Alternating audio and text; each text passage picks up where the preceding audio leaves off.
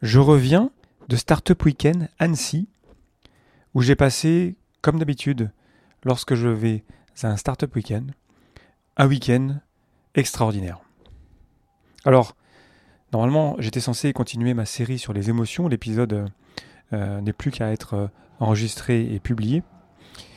Et euh, je me suis posé la question ce week-end, est-ce que je devais prendre du temps pour travailler dessus? Alors j'ai essayé un petit peu dimanche matin, lorsqu'il y avait un petit moment de pause.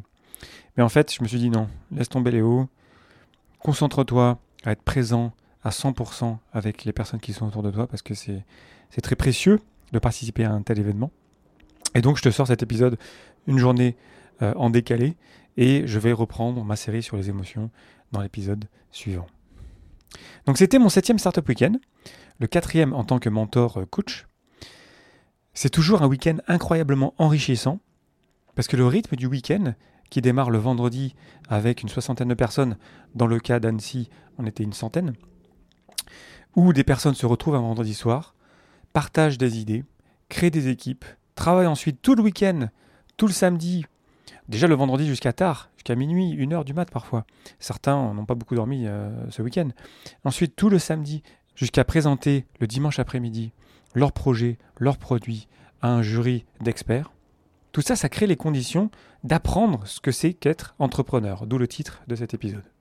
Je te l'ai déjà dit, j'ai fait quelques épisodes sur Startup Weekend. D'ailleurs, j'ai échangé avec la team lead de Startup Weekend Annecy, Laura, que j'embrasse au passage, dans l'épisode 288. Et j'en profite aussi pour remercier d'ailleurs euh, Laura euh, pour euh, son accueil et l'accueil de toute l'équipe d'organisation et tous les coachs pour les échanges enrichissants et surtout toutes les personnes qui m'ont autorisé à les coacher pendant le week-end. Vraiment, c'est très très précieux comme moment. Merci infiniment. Bref, on se retrouve le vendredi et le dimanche. Tout le monde a senti, a testé un petit peu ce que ça veut dire qu'être entrepreneur. Et je trouve ça fascinant. Je dis souvent que Startup Weekend, c'est la meilleure formation d'entrepreneur que je connaisse. Ça coûte vraiment pas grand-chose, c'est plus symbolique qu'autre chose. Toute la nourriture vous est fournie tout le week-end et tout ce que vous avez à faire, ce qui paraît simple sur le papier, mais en réalité c'est bien plus difficile que ça, c'est de prendre l'idée, pitcher le vendredi, pour la valider, pour convaincre des gens qu'elle a de la valeur et pour rassembler des gens autour de vous, autour de votre idée. Le vendredi, on n'a qu'une idée. Et une idée, c'est pas un produit, c'est pas un business. Alexandre Astier avait dit dans Popcorn L'idée, ça ne vaut rien. L'idée en elle-même est inutile. Elle vaut zéro. Et c'est déjà quelque chose à comprendre à Startup Weekend parce que on est souvent habitué dans nos organisations classiques, ou même via euh, nos travaux académiques, à contempler nos idées à rester la tête dans les étoiles, à rester dans le monde du rêve. De dire, ouais, ce serait génial si on faisait ça et on commence à rêver et puis on discute.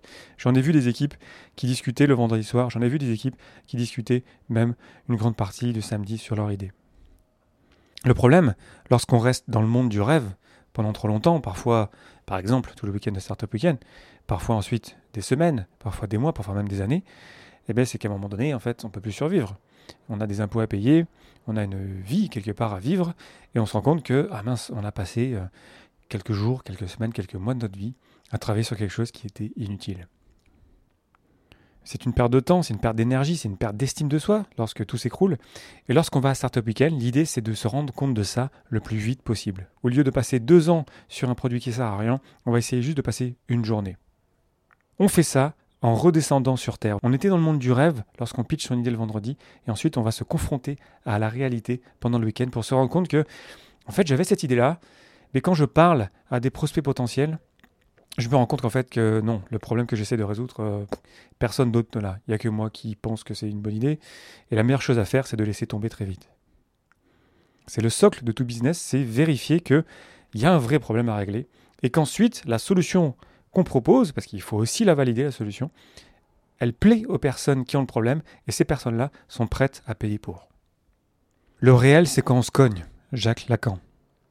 Et lorsqu'on va à Startup Weekend, on va juste un petit peu se cogner la tête, souvent le samedi, lorsqu'on va se rendre compte que, en fait, finalement, notre idée n'est pas si valide que ça, le problème qu'on souhaite régler n'est pas si important que ça. Parce qu'on préfère se cogner comme ça avec notre équipe dans un environnement bienveillant qu'est Startup Weekend, plutôt que se cogner plusieurs semaines, plusieurs mois plus tard, lorsqu'on se rend compte que finalement il n'y a plus aucun sou dans notre compte en banque. On remet les pieds sur terre, ça fait mal, on se rend compte que on a beaucoup rêvé et que la réalité n'est pas si belle que ça.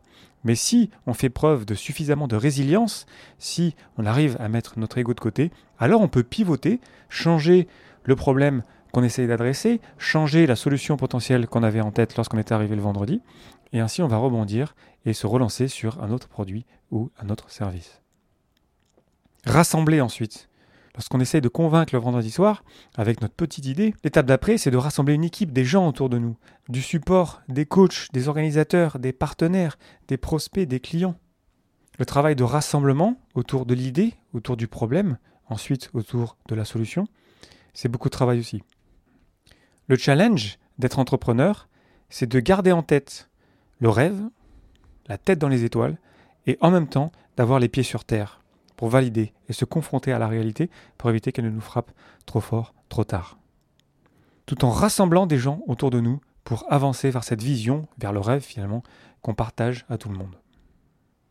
Ça nous demande de la force pour rester fort dans la tempête, pour montrer qu'on est animé par la cause qu'on sert, et à la fois ça nous demande de l'humilité, pour se rendre compte que, mais voilà, on a super bien pitché, on a validé notre marché, on a validé notre produit, on a beaucoup de preuves de marché, mais peut-être que si on n'a pas convaincu, peut-être que si on n'a pas assez rassemblé, c'est peut-être qu'on a quelque chose à changer dans ce qu'on dit, dans ce qu'on fait nous-mêmes. Cet ancrage et cette ouverture ne sont pas antinomiques. On peut être ancré dans notre vision, dans la cause qu'on sert, et à la fois être ouvert aux idées des autres, aux idées même des utilisateurs qui ont souvent de meilleures idées que nous, et aussi ouvert à d'autres propositions pour faire évoluer plus tard éventuellement notre projet. Convaincre, valider, rassembler, c'est ce qui fait à mon sens les meilleures équipes à Startup Weekend. Lorsqu'on revient de Startup Weekend, on a compris qu'une idée c'est inutile en soi. On a compris que partager son idée la fait grandir. On a compris que c'est en passant à l'action qu'on avancera. On a compris qu'une entreprise repose sur un modèle d'affaires solide dont la validation est le pilier central. On a compris qu'on ne peut rien faire tout seul. Et on a compris que l'entrepreneuriat, c'est à la fois difficile, il y a des hauts, il y a des bas, mais c'est aussi épanouissant parce que lorsqu'on arrive à, découvrir un marché, à découvrir ce dont les gens ont besoin, et qu'on leur donne, et que ça leur règle un problème, et qu'on a contribué à rendre le monde meilleur à notre façon, c'est génial. Te remercie infiniment pour ton attention et tes réactions. C'était Léo Daven pour le podcast Agile, et je te souhaite une belle journée et une belle soirée.